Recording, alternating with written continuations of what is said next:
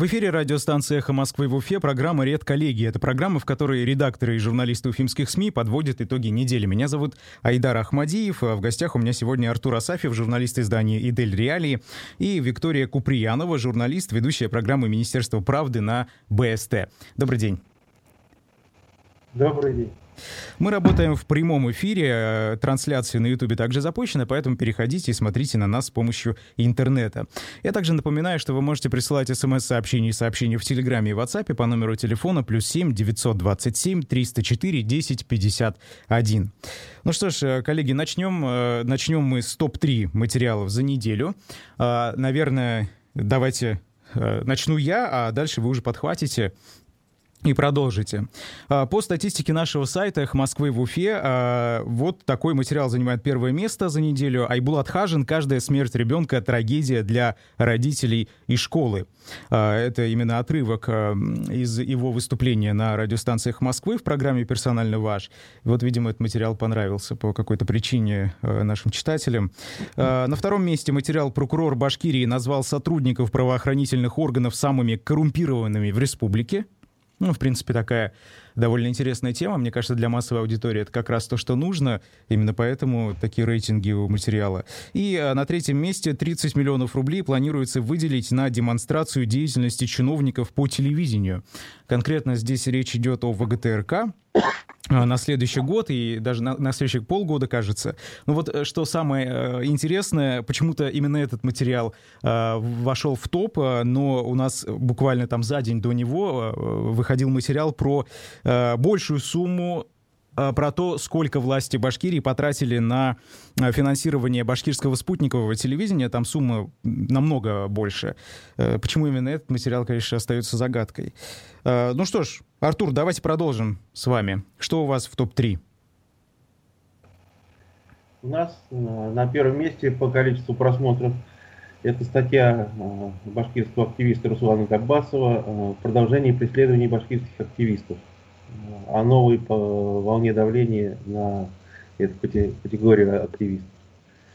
За пол, полгода уже прошло с того момента, как Верховный суд запретил эту организацию, признал ее экстремистской, а давление вот все равно продолжается. Ну, об этом, кстати. Второе место. 9 лет колонии строгого режима. Апелляционный военный суд оставил в силе обвинительный приговор Айрату Дельмухаметову. Ну, понятно почему.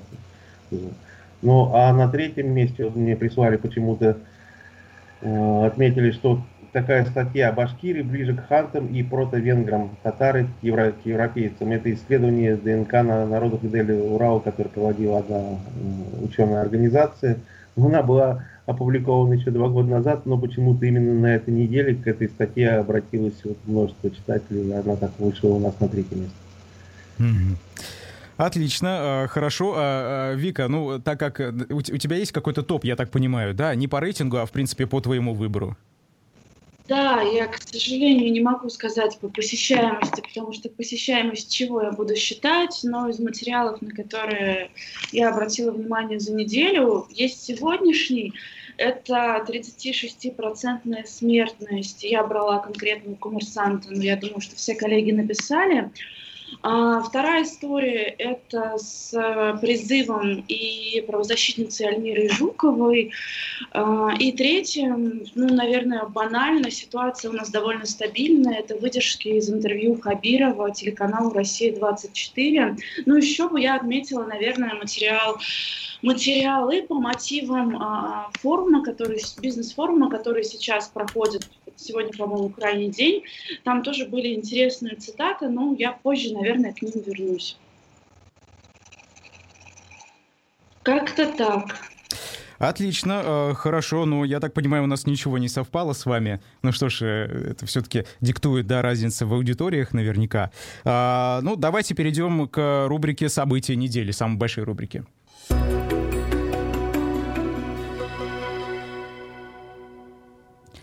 Итак, э, события недели. Первое событие, которое для меня, наверное, стало неким э, знаковым. Вот это уже об этом уже сказала Вика. В Башкирии смертность за октябрь по сравнению с прошлым годом выросла на 36%. Э, в принципе, сегодня только СМИ начали публиковать об этом материалы, но это очень показательно, очень важно. Еще отмечу, что в Приволжском федеральном округе умерли на 13,5 тысяч человек больше, чем в прошлом году. Ну, действительно, это большие цифры, на мой взгляд, и теперь уже с начала этого года, так сказать, избыточная смертность в Башкирии увеличилась увеличилось до 5810, кажется, человек, если я не ошибаюсь. Э, но от ковида 95 пока что. Что вы думаете об этом? Предоставлю право старшему коллеге ответить на этот Артур, вопрос. пожалуйста. Ну, показатели избыточной смертности сейчас считаются вот независимыми демографами, экспертами как э, в качестве основного показателя. Вот только что наши коллеги из ПРУФУ опубликовали в двух частях большую статью, э, интервью в двух частях с известным демографом Алексеем Ракши. Правильно я, наверное, произнес ударение его фамилии. Вот он давно уже призывает не обращать внимания на официальную статистику, а считать э, именно показателей избыток, избыточной смертности и от нее, конечно, несколько умозрительно, но определять вот э, приблизительную смертность от э, коронавируса в том числе. Вот. Разумеется, там никуда не исчезает и бактериальные пневмонии, и другие болезни, но думаю, они, наши независимые демографы доработали все-таки методику, уже не обращая внимания на политику госорганов в этой области, когда можно будет все-таки определять уже более-менее точно коронавирус. Вообще печальное вот событие. Просто добавлю, что вот эта неделя вся, она еще характеризуется тем, что мы стремительно перескочили вот в воскресенье порог, э, даже по официальной статистике, 15 тысяч случаев заболеваний а, а вся неделя еще, ну, э, Вчера же, по-моему, у нас э, было зарегистрировано за, за сутки по официально 150 случаев заболеваний за сутки. И вот все это тревожит. Э, рекорды мы сейчас практически каждый день с вами видим. Да, на прошлой неделе, когда я считал, было три рекорда, кажется, на этой неделе практически каждый день мы их видим. Э, ну да, еще самое, самое интересное, что совсем недавно Роспотребнадзор начал к основной статистике по ковиду еще и прикладывать данные по заболеваемости ОРВИ. Uh, и там цифры uh, высокие. Иногда это достигало почти 4000 случаев за сутки. Я как-то разговаривал с Минздравом на эту тему, когда писал материал. Мне сказали, что в целом есть рост, но не критичный. Э, мне предоставили данные за первые три квартала этого года и за аналогичный период прошлого, и там получилась э, разница в 1,6%. Э, на самом деле разница небольшая, но это десятки тысяч человек, нужно понимать. И вот уже с начала января по конец сентября в Башкирии случаев ОРВИ зарегистрировано почти 1 миллион. Сколько из них это ковид, а, это, конечно, невозможно сейчас узнать, думаю, а, но такие случаи явно есть. Вот даже среди моих знакомых а, есть люди, которые, у которых все признаки ковида, это обоняние пропало, вкуса не чувствуют, температура высокая. Ну, в общем, совсем не похоже на обычное ОРВИ, но в то же время в больнице им ставят э, соответствующий диагноз, да. Поэтому можно даже вот по таким единичным случаям сделать вывод, что наверняка это не единственные случаи, Наверняка это массово. А, но знаете, вот, коллеги, как вы думаете, э, я до сих пор не могу ответить сам для себя на этот вопрос. А, если статистика действительно скрывается реальная, то для чего это делается? С какой целью? Зачем? А, это связано с выплатами какими-то или нет? Как вы думаете?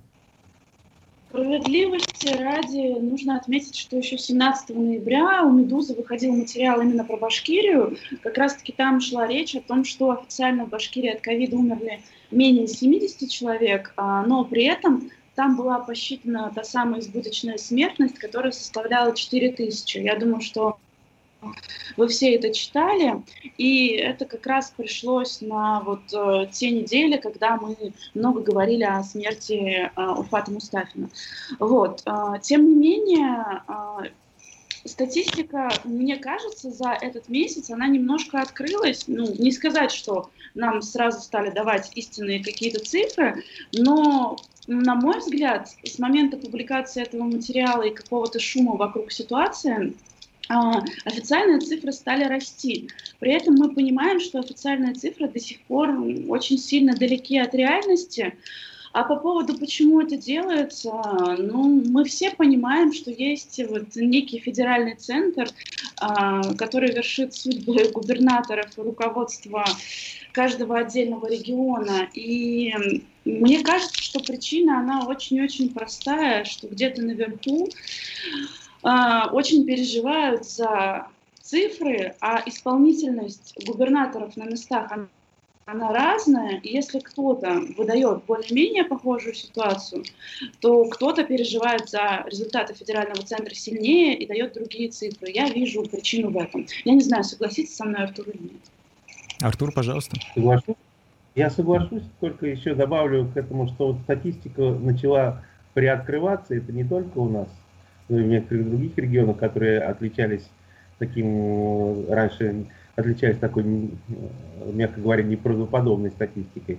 После того, как э, президент Путин как-то, вот, по-моему, где-то дней 10 или недели две назад, ну, так вот сделал замечание, что вот не надо там при, приукрашивать, лакировать действительность, довольно жестко сказал, и вот после этого у нас стало заметно, что вот у нас каждый день стало прибавляться по одному официальному, а то и по два случая официально зарегистрированные смерти от коронавируса.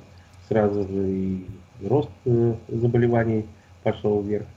Но я еще прибавлю насчет причин, э, что, конечно, здесь дело еще и с выкупами э, связано. Очень консервативно, очень плохо к этому делу подходят администрации органов здравоохранения, больниц, которые им подчиняются. Вот недавний случай э, бунта врачей в Салаватском роддоме и женской консультации, это все тоже показывает. И в Ишимбае тоже, и в других местах. Э, люди пускаются, чиновники пускаются на самые разные манипуляции только для того, чтобы не выплатить. И э, Почему они так делают? Я далек пока от того, чтобы высказать такие предположения, что непосредственно администрации больницы Трицова присваивает себе эти ковидные деньги. Нет. Скорее всего, дело в том, что деньги не поступают или поступают плохо. Вот на оперативном совещании исполняющей обязанности министра здравоохранения Еникеева она сама сказала, что за октябрь еще не все деньги пришли, пришли из федерального бюджета. Ждем. Частичное до признания не выплат. Хорошо, а, ну, а, Артур, давайте продолжим прямо э, с вами. По вашему мнению, что еще стало событием недели? Да, наверное, в общем, все, я согласен. Коронавирус на этой неделе это главное событие. Угу. А, Вика, может быть, у тебя что-нибудь есть? А, у меня есть однозначно. Я бы назвала международный бизнес-форум по двум причинам. Во-первых, я не знаю, что с рекламой таких событий у нас и с продвижением, и почему об этом мало кто знает. Вот у нас в среду был эфир в Минправде, то есть был Всеволод Спивак, я у него спросила в эфире, вы знаете о том, что прямо сейчас а, в Уфе проходит крупнейший бизнес-форум, где подписываются соглашения, и происходит столько всего, он сказал, что нет. И это удивительно, потому что с 8 по 11 число у нас происходит э, нечто похожее по масштабу на шоссе БРИКС. Тем не менее, это проходит мимо общественности, что достаточно странно. А, в социальных сетях я увидела разве что публикации у директора Парадокс Бокс Ильшата Байбурина и, по-моему, у Раисы Габитова, они были на туристической секции и вот что-то опубликовали об этом форуме. Потом вот на медиакурс прочитала материал по мотивам речи Назарова, а, где он как раз-таки во время форума сказал о том, что не прогнозируем массовый отток из бизнеса людей, не прогнозируем закрытие большого количества предприятий. Я думаю, пик кризиса, пик кризиса мы миновали с минимальными потерями. Это цитата от Назарова. Ну, думаю, что за события года, это, за события, прошу прощения, недели, это вполне может сойти, но искренне не понимаю, почему такой маленький охват у такого события и с чем это связано. Ну вот, кстати, по поводу разных форумов. В Башкирии, я думаю, зачастили их проводить довольно. Мы, мы помним и летние форумы, и вот недавно совсем по поводу Конституции тоже на эту тему было. А, вы вообще как относитесь к мероприятиям в период пандемии, к подобным? Артур.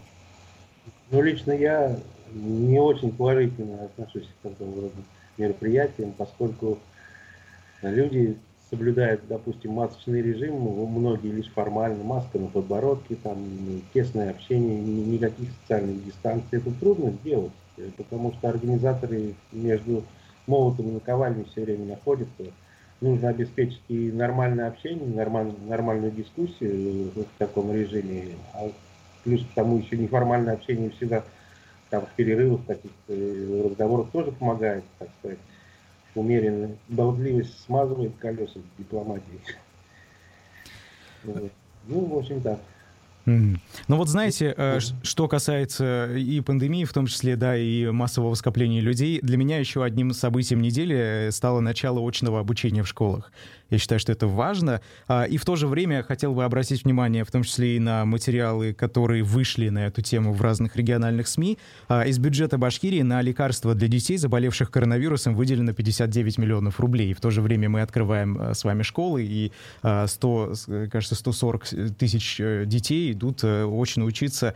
Ну, правда, и в Роспотребнадзоре, и э, в Минздраве, везде, где только можно, в официальных ведомствах заявляют, что это, что это решение никаким образом не усугубит ситуацию, но мне кажется все-таки, что что-то здесь не так. Вот э, как вы вообще поддерживаете решение э, начать очное обучение или все-таки выступаете за продолжение дистанционного? Ну, а, честно? Да, прошу прощения. Ничего, ничего, Виктория, я уступаю. Виктория? Я уступаю. Спасибо. А, я не знаю, не могу сказать за других людей, тем более за семейных, потому что у меня нет детей, которые бы ходили в школу, но скажу за себя, что вот, например, сейчас у меня под дверью стоит еда из доставки, потому что я не могу до нее дойти, мы сейчас с вами говорим. Ну, в меру моих возможностей, я и моя семья, мы ограничиваем себя полностью и в жизни в какой-то, и в работе, и во всем остальном.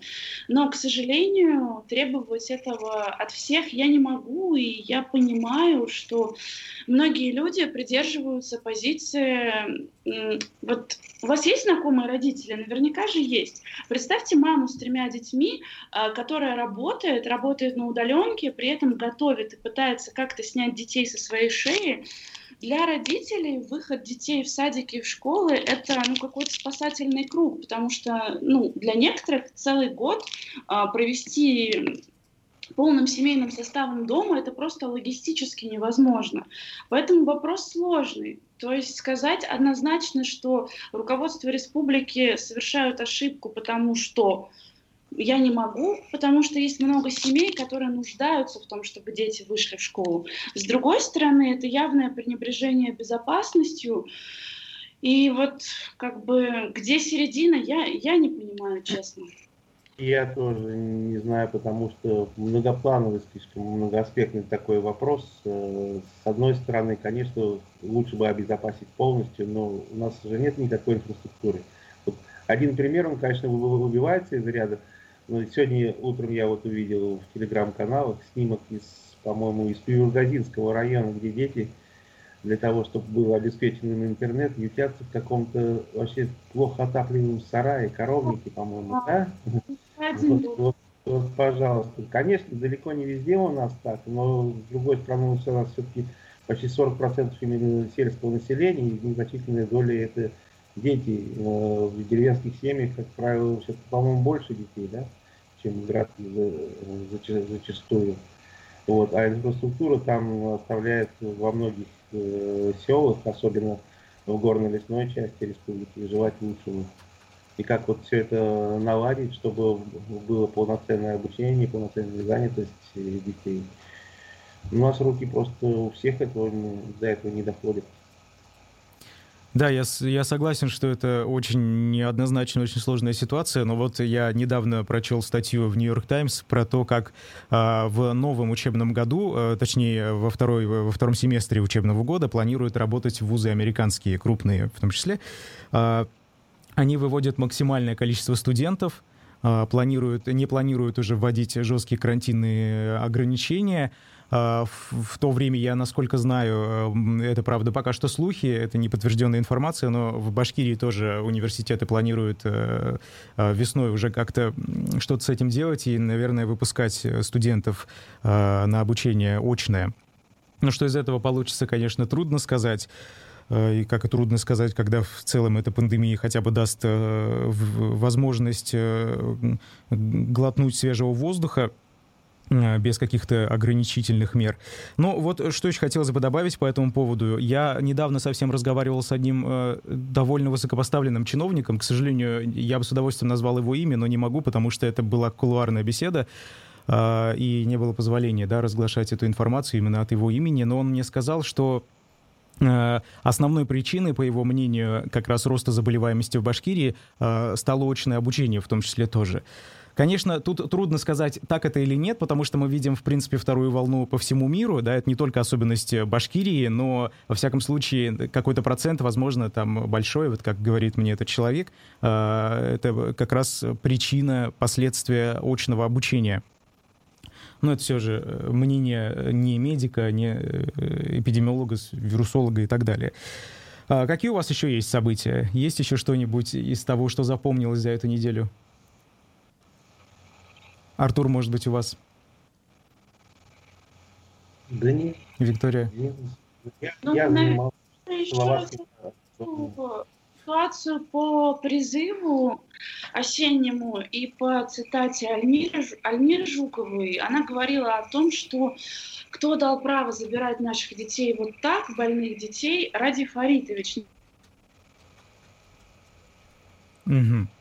Так, у нас э, Вика, что-то у нас со связью. Ну, ничего страшного, она, я думаю, э, подключится сейчас снова. Э, да, вот пока подхвачу эту тему, Дело в том, что действительно, мне кажется, это очень актуально, и надо почаще об этом писать, потому что в целом ситуация с призывом на срочную военную службу — это довольно сложная ситуация. Я сам когда-то а, проходил эти все медицинские комиссии и знаю, насколько там, какой бардак там творит, творится. Ну и вот та самая норма, да, 11 тысяч призывников э, за год. Э, мне кажется, что в данном случае ставить какие-то минимальные показатели, это э, очень непонятная такая плановая экономика получается, да, когда стараются, ну, хоть как-то набрать это число. При этом, как отмечает Альмира Жукова, в других регионах России, например, в Татарстане она говорила, там от 6 там, до 8 тысяч человек в год. Это, конечно же, зависит еще от количества населения. Мы знаем, что Республика Башкортостан один из самых э, крупных регионов по количеству населения в России. Это, наверное, играет какую-то роль. Вот, Артур, как вы к этому числу относитесь? 11 тысяч. И можно ли здесь вообще такие показатели ставить? А, и ответ у нас времени не остается, потому что мы уходим на а, федеральные новости. Буквально через несколько минут продолжим. Оставайтесь с нами.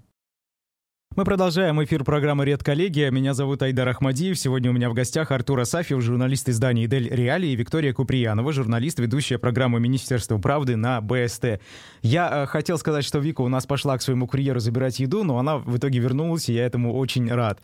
А, и как раз вместе, втроем, как и полагается, продолжим обсуждать тему с призывом. Вот мы говорили о том, что а, 11 тысяч человек э, в год э, из Башкирии должно быть отправлены на такую военную службу службу срочную. Да, вообще, нормально ли ставить такие ограничения минимальные? Как вы считаете? Артур, вы начинали отвечать, я даю вам возможность. Ну, это директивы Генштаба, э, вот эти, вот эти разнарядки. Вот они всегда точно приходят, и э, директивы это приказ, который должен быть исполнен местными органами военного управления. Почему именно Башкирии ставятся всегда такие планки? Почему Башкирия всегда стремилась их э, перевыполнять. Это да, это ну, я освещал призыв в течение многих лет и, и, и событий в армии.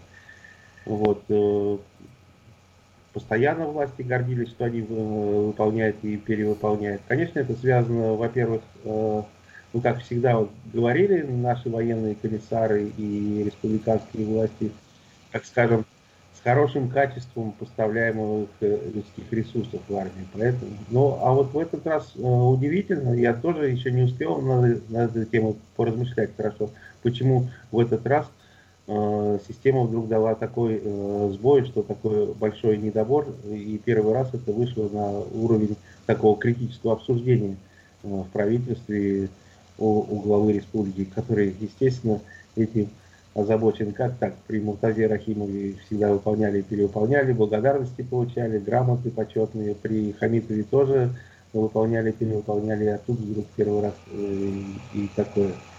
Возможно, здесь дело сказано э, отчасти с эпидемией коронавируса, но точно я не берусь предположить, а может быть просто действительно народ как-то, может быть, не, не очень хочет э, и отдавать э, сыновей именно на срочную военную службу. И сами сыновья уже не хотят больше придерживаться э, той мысли, что необходимо все-таки переходить на контрактную армию.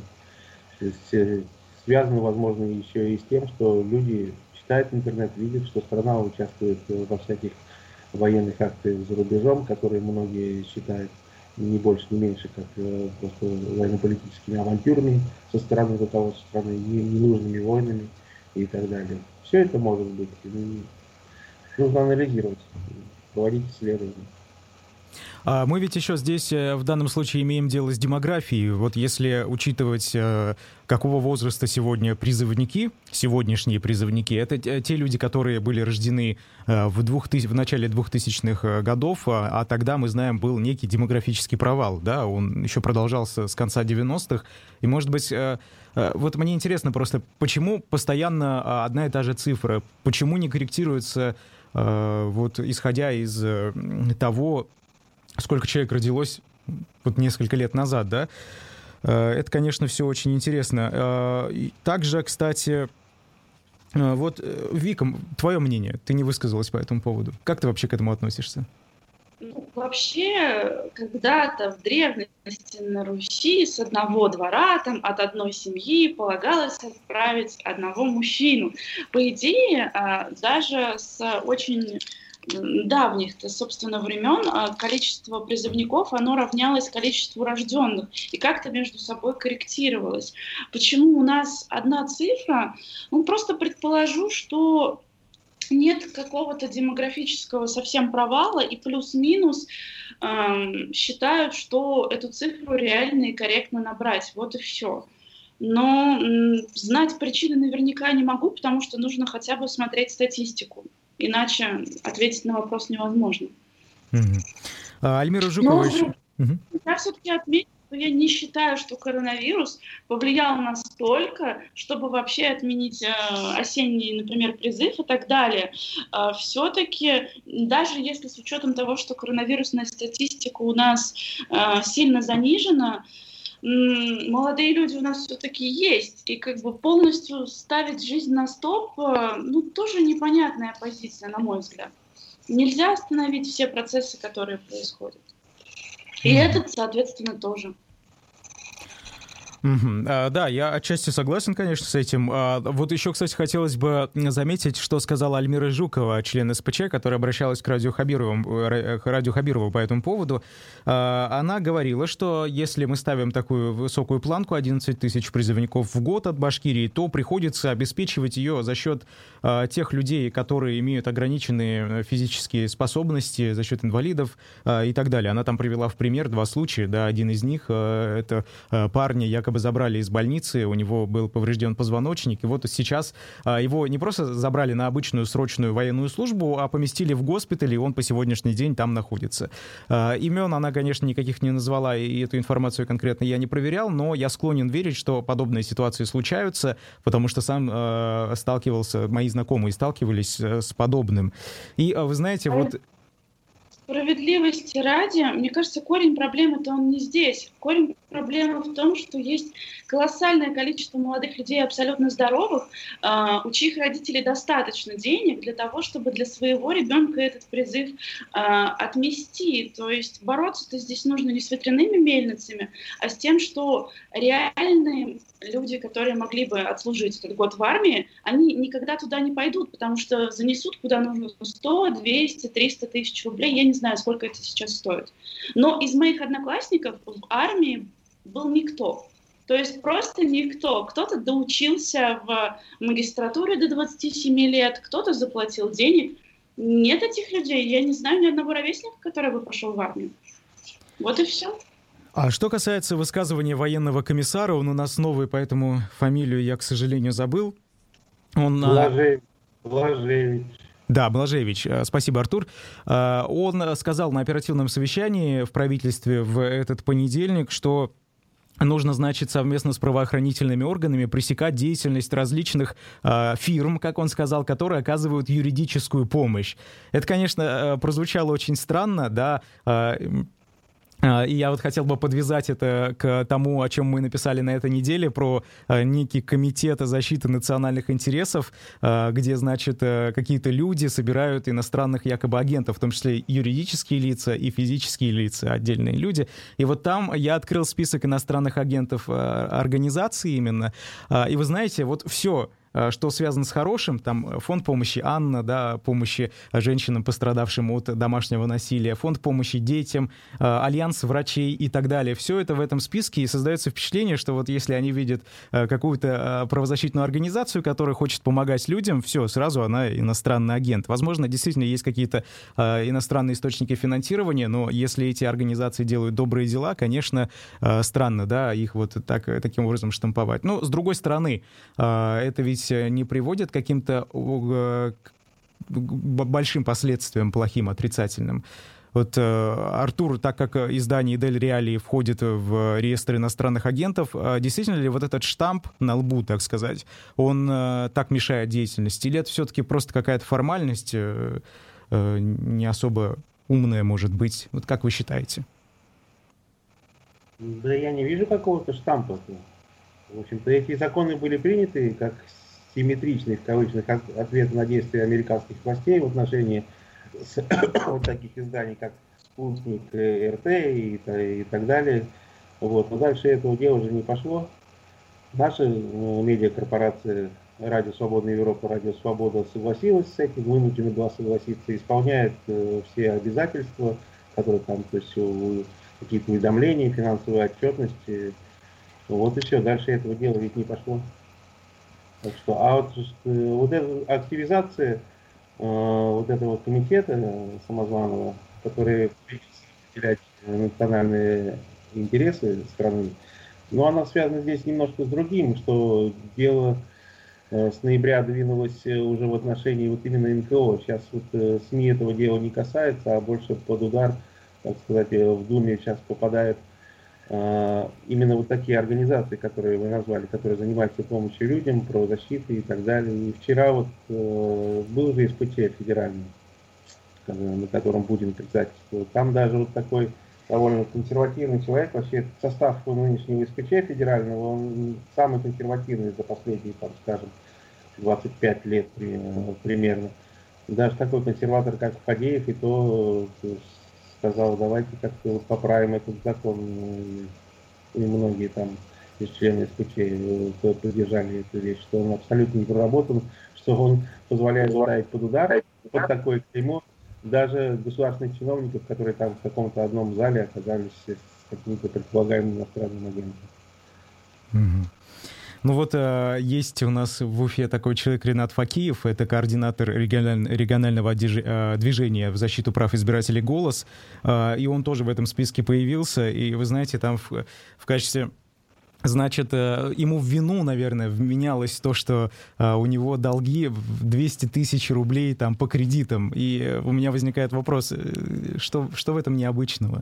Мне кажется, это, это не 200 миллионов рублей и так далее. И вообще, в принципе, информация какая-то не стоящая. Но почему я обратил внимание? Ведь до этого в региональных средствах массовой информации, которые входят в государственный медиахолдинг Башинформ, тоже эта статья распространялась очень активно. И там даже какие-то, значит, Киургазинский вестник, Соловьев Словацкий рабочий, ну и подобное, вот об этом написали.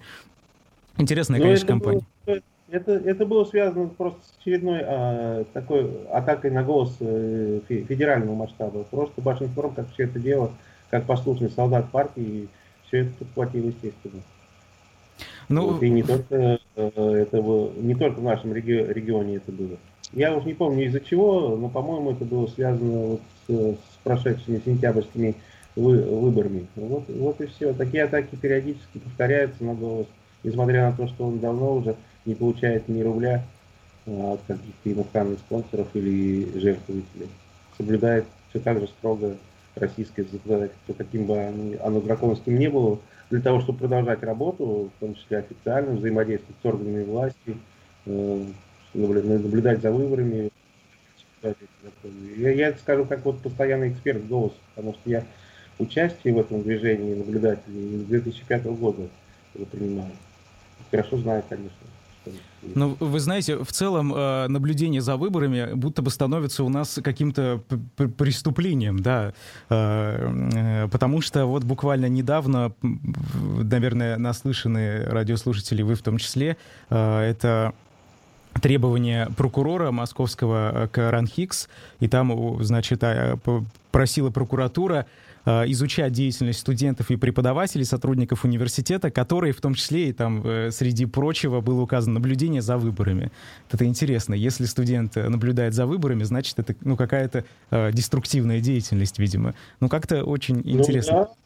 Конечно, деструктивный, на их взгляд, потому что этот студент наверняка, по их разумению, или этот школьник, старший классник, наверняка, как они там себе Э, мыслит, э, пошел туда не, не сам, а вот, скорее всего, его направили либо местный штаб Навального, либо местное отделение голоса, а может, яблоко, там, где оно было, было боевое еще, или вниз. В общем, все, что направлено на то, чтобы э, вскрыть какие-то махинации там, от Единой России или, или от, от местных. Поэтому они ополчаются. А, Вика, у, у тебя есть что-нибудь сказать по поводу иностранных агентов или всего, о чем мы сейчас говорили? По поводу иностранных агентов нет, но, конечно, история с кредитами и, и их опубличиванием, она очень странная. Сейчас, в принципе, тяжело найти людей, которые бы никогда не заводили себе кредитную карту ну, в какой-то ситуации в жизни. В этом нет абсолютно ничего такого. И, наверное, для меня самое здесь неприятное это то, что это опубличивается. Ну, это же дело, наверное, каждого человека, если это ну, не доходит до суда, скажем так. А, мне кажется, что это как минимум некрасиво. Ну, это мое мнение. На что оно может повлиять? Ни на что, вероятно. Просто возникает совершенно логичный вопрос. А если, значит, человек получает деньги от условного госдепа, то почему у него долги, да? А, ну что ж, а, мы сейчас перейдем к заголовкам недели. Давайте послушаем заставку и э, озвучим, что у нас есть.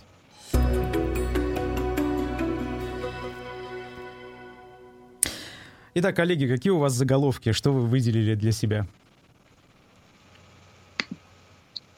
Наверное, я бы выделила материал а, УФ-1. Мы немного его сегодня коснулись. Активист заявил, что школьники в селе Башкирии вынуждены заниматься на дистанции в заброшенном коровнике. Чем мне понравился заголовок? Сочетанием слова «дистант» и «коровник». Хотя, казалось бы, да, когда мы встретим эти два слова вместе, но нет, в Башкирии мы, собственно, можем увидеть и не такое. А Артур уже ранее об этом говорил, что в ветхой постройке вынуждены заниматься школьники а, в одном из сел Башкирии. Тема об этом – и вот как раз-таки, когда мы говорили о дистанционном образовании, это же очень важная история. Э, здорово вывести на дистанционку, здорово соблюдать безопасность, но разве здорово, когда возникает такая ситуация? Башкирия, если у нас там, 40% или более живут в селе, а, значит, примерно 40, может быть, 35% дистанционным обеспеч... ну, дистанционно полностью обеспечены быть не могут. Если вы были в какой-нибудь сельской школе, то наверняка знаете, что туалеты до сих пор на улицах. Ничего не произошло. Поэтому вот я бы выделила этот материал, наверное. При этом, кстати, министр образования Башкирии Айбулат Хажин говорил э, на выступлении э, в Госсобрании, э, на последнем недавно, что 6600 детей не имеют либо гаджетов, либо подключения к интернету для того, чтобы учиться дистанционно. Большое количество, конечно. А, а, какие у меня заголовки недели? Глава города в Башкирии не понимает, почему жители не хотят работать за 15 тысяч рублей. Вот что ж, 15 тысяч. Почему, почему не хотите? Ну, нормальная же сумма, Артур. Да. А, хорошо, а какие у вас еще есть заголовки? Ну вот на коммерсанте э, хороший, такая, хороший такой заголовок в стиле э, юристы крепят корни гор. Вот я бы обратил внимание э, не только на этот заголовок, но и само содержание статьи, что вот э, защитники Куштау добиваются восстановления защитного статуса для леса на Шихане. Дело в том, что мы все понимаем, что вот с одной стороны Куштау, конечно, уже признан памятником природы регионального значения, но с другой стороны лицензия действует э, до сих пор еще на разработку и на разведку. Действует также разрешение на вырубку леса, которое Минлесхоз никак не, может, не хочет или не может отозвать. Вот такой вот заголовок. Юристы крепят корни гор. На это Мне понравилось еще, понравился заголовок э, на профу, но он не региональный, то есть тематика не региональная, но я все равно его назову. Э, расстрелять или повесить, почему народ так не любит чиновников? Ну, действительно. Э, аналитический материал там речь идет о результатах опроса россиян о качестве работы госслужащих. Вот, тоже можно почитать. Заголовок необычный. Ну что ж, э, цитаты недели. Без заставки. Хорошо. А, цитата недели. Что для себя я выделил? А, значит, э, Рустем Ишмухаметов, депутат э, Курултая Башкирии, люди перестают мыслить, когда перестают читать. Он это сказал а, в тот момент, когда подарил 60 жителям двух, кажется, районов Башкирии подписку на газету «Единая Россия». Так, такой интересный жест, добрый, наверное. Какие у вас есть цитаты, коллеги? Да я вот тоже как раз на эту цитату обратил внимание, там это, единорос как-то, наверное, пытался, у него всплыла, знамен... пыталась всплыть в мозгу такая знаменитая цитата Декарта, я мыслю, следовательно, я существую. Вот и по-своему он как-то вот перефразировал. Видимо, да. А, угу. Вика? Мне понравилось, э, понравились рассуждения экономиста Рустема Шахметова в комментариях про УФУ. А, цитата следующая, цитата в цитате даже, я бы сказала. А, Неэффективность нашей власти очень ярко выражена в старом анекдоте. Спрашивают одного ловеласа, любит ли он детей. Он отвечает, нет, но сам процесс. Ну, а дальше речь идет о том, что это основной принцип деятельности чиновников и некоторое рассуждение. Люблю цитаты, когда они яркие, вот как в данном случае, иногда нам их не хватает, на мой взгляд. А... Ну и, конечно, выдержки из а, интервью Хабирова телеканалу «Россия-24» о том, что ситуация у нас довольно стабильная. А, это зацитировали и растиражировали. Ну, тоже цитата, без которой, наверное, эта неделя обойтись не может. Стабильная, а это как? Собственно, ну, вопросов очень много. Ну что ж, я напоследок, у нас несколько секунд осталось, э, приведу цитату Рустема Ахмадинурова. С моей точки зрения, с учетом достаточно большого количества городских сумасшедших и с учетом сегодняшней эпидемиологической ситуации, нынешняя форма назначения градоначальника предпочтительнее. Но вот это э, слово «конструкция городские сумасшедшие», она сейчас распространилась в интернете. Вот буквально сегодня телеграм-канал Кушта Онлайн опубликовал картинку «Я, мы, э, не сумасшедшие. Ну что ж, э, на этой э, интересной ноте я хотел бы попрощаться. Всем хорошего дня. Меня зовут Айдар Ахмадиев. В гостях у меня были Артур Асафьев, журналист издания «Дель Реали», и Виктория Куприянова, журналист, ведущая программы Министерства правды на БСТ. Всем хорошего дня и до свидания.